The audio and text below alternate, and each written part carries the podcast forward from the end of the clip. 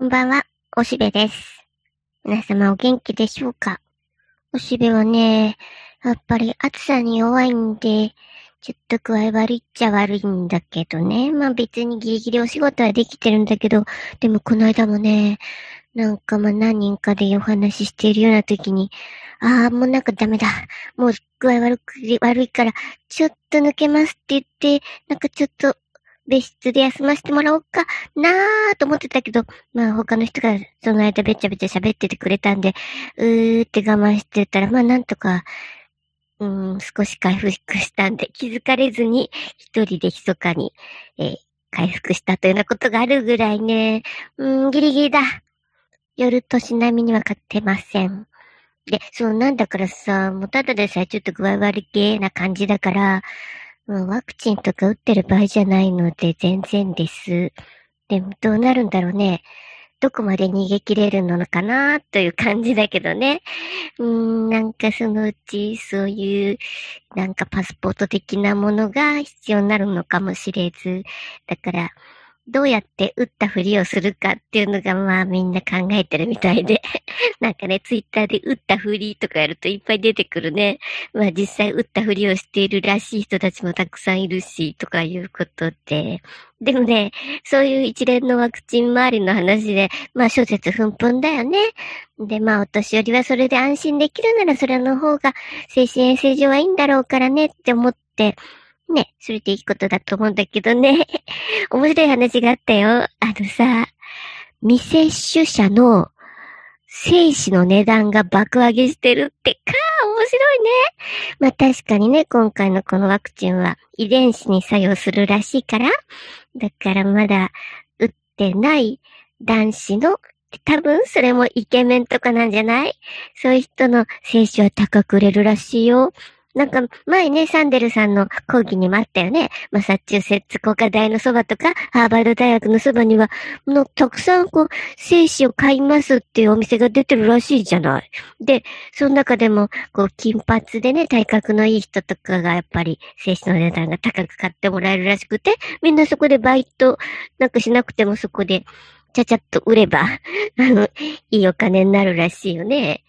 で、そういう人たちもそのワクチンを打つ前に打ったら結構高く売れたと。はは、そういうことなのかね。でも日本だったらどういう感じなんだろう。大谷さんみたいな人に、こう、未接種のうちに接種を残しといてもらうべきなのかなね、なんかその、えー、現日本人の遺伝子というものをなんか取っとかなきゃいけない感じなんだろうかね。ということはなんか変化するってことが目論まれているわけじゃんね。だから、うーん、どうかな。僕はもうここまで来たんだから、このまま現、人間のままっていうか、まあ今の時点でもそんなに、こう、原始人みたいなことはないけどね、文明に汚れちまっているけども、だけどまあ、遺伝子まではそんないじってないはずなんだけどなってとこですね。だってさ、僕なんかやっぱりね、なんとなく地中深くの金属とかはなるべく口に入れない方がいいんじゃないかとか、あと放射能だってこんなに嫌だ嫌だ言ってるのは、なんか不自然だからでしょ？なんか、普通に暮らしてたら口に入るはずのないものを口に入れて、体に入れてしまうのは良くないんじゃないの？って思ってるから、うーん、だって、実は、昨日もね、夜、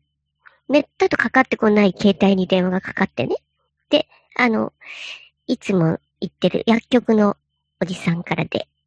あ、あの、また歯磨きが入りましたんで取りに来てくださいとか言って。というのもね、僕はね、フッ素が入っている歯磨きが嫌なので、でもそれは普通の薬局には売ってないね。全部にフッ素が入ってるじゃんね。だから、フッ素の入っていないシャモン玉石鹸歯磨きってのがあるんだよ。なんか可愛いパッケージの。で、それはね、そうは言っても、あの、取り寄せれば、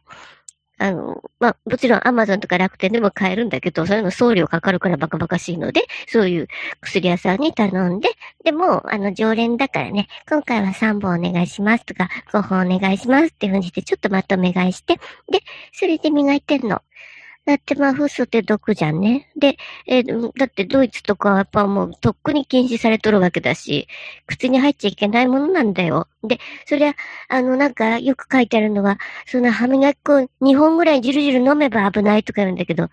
そんなことはしないけどさ、だけど長い間なってか、2本ぐらい1年のうちにこう消費するじゃんね。で、それはごっくん飲んではいないよ。だけどやっぱ口に入れてるからどっかどっか入っていくよね。だからなんかあんまり、うーん、別に健康のためというよりはね、僕の場合はね、フッ素が一番悪いのは、ボケが来るってボケが。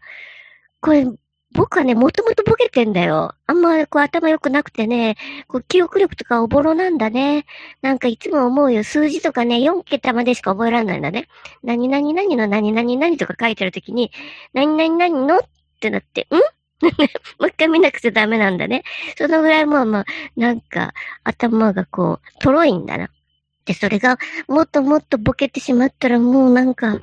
一人で暮らしていくことができなくなる。僕はね、何としても、できるだけ長く、ちゃんと一人でしっかり暮らせるというのが、まあ人生の目的っていうか、こう、死ぬ目的っていうかな、一人で元気に死んでいきたいっていうのがあるのでね、うん、だから、